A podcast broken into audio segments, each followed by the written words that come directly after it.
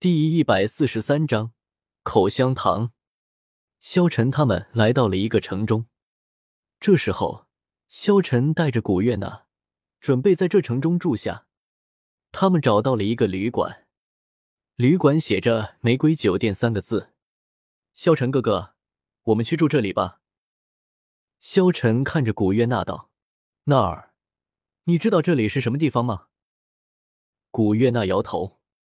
然后有些俏皮的说道：“这玫瑰这么好看，这玫瑰酒店肯定也不差，我们就决定了，就住这里。”古月娜说着，然后径直走了酒店之中。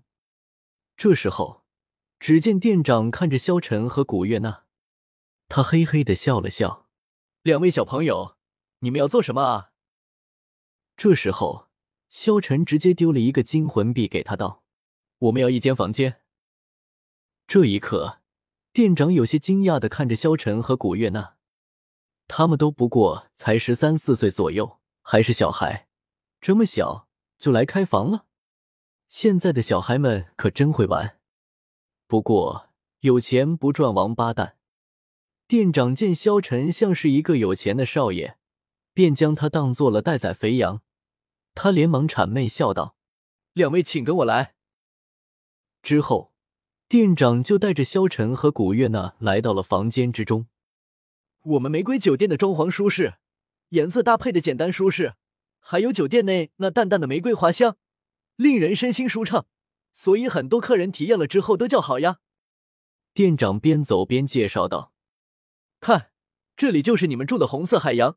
除了红色海洋之外，我们还有蓝色妖姬、粉色柔情、黄色真挚、白色纯真、绿色别离等等。”店长谄媚的介绍道，好像是在获取萧晨他们的好感。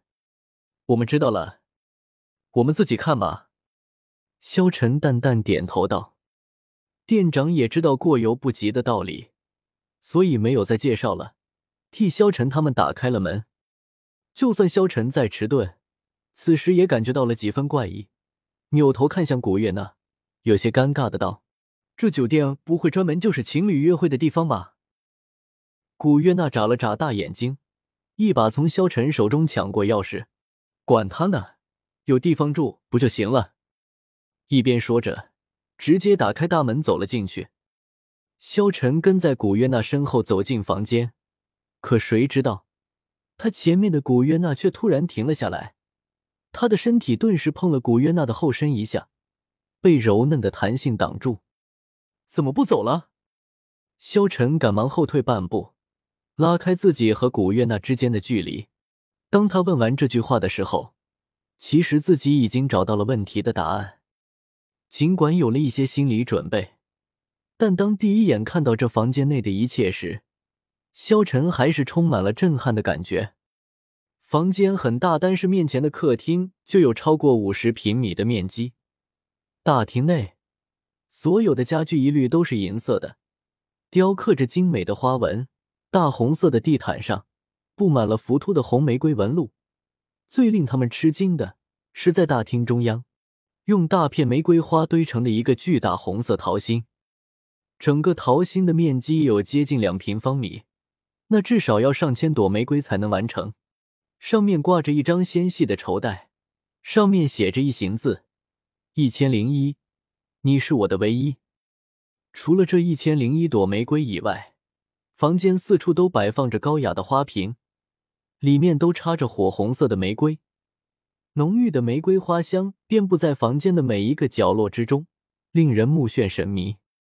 萧晨虽然没有来过这种地方，但是他两世为人，觉得这里气氛有些不对，这里好像不是单纯住店的地方。古月娜走上前，拿起一朵玫瑰，凑上去闻了闻，这房间布置的好美。我发现我已经有些喜欢上这里了。萧晨无奈的笑了笑，古约娜还真的是天真烂漫。这时候，萧晨已经朝着卧室走去，看着朝卧室走去的萧晨，古约娜在他背后娇俏的吐了吐舌头，却还是跟了上去。来到卧室，两人再次被震撼了一下。卧室内不出所料，只有一张床。但这张占据了整个房间几乎一半面积的大床却是桃心形状的，淡红色的纱帘从房顶垂下，遮挡住桃心状大床上方的空间，给人一种如梦似幻般的美感。红玫瑰被褥，红玫瑰花纹的枕头，所有的一切都带着一层强烈的暧昧，令人血流加速。这时候。古月娜从桌子上捡起了一根黑色的皮鞭，她扬着皮鞭问道：“萧晨哥哥，你知道这是什么吗？怎么看起来这么像是马鞭？”萧晨看到皮鞭，顿时大惊：“这里怎么连这种东西都有？”他连忙找个借口回答道：“这个应该是那些骑马来这里住店的人忘记在这里的吧？”“哦，我就说酒店之中怎么会有马鞭呢？”那这些绳子呢？是用来干嘛的？古月娜又指着桌子上的绳子问道：“这个，嗯，应该是用来拴马的缰绳吧？”萧晨解释道：“哥，你真是太聪明了，什么都知道。”古月娜连忙称赞道。萧晨笑了笑，幸好蒙混过去了。咦，这时候古月娜好像又发现了什么奇怪的东西。他从桌子上拿了起来一小包东西，软软的，好像是口香糖的样子。萧晨哥哥，这又是什么呢？古月娜递了给萧晨。萧晨无比震惊的看着古月娜，脸色瞬间一红，支支吾吾的说道：“这个，这个，嗯，应该是口香糖吧。”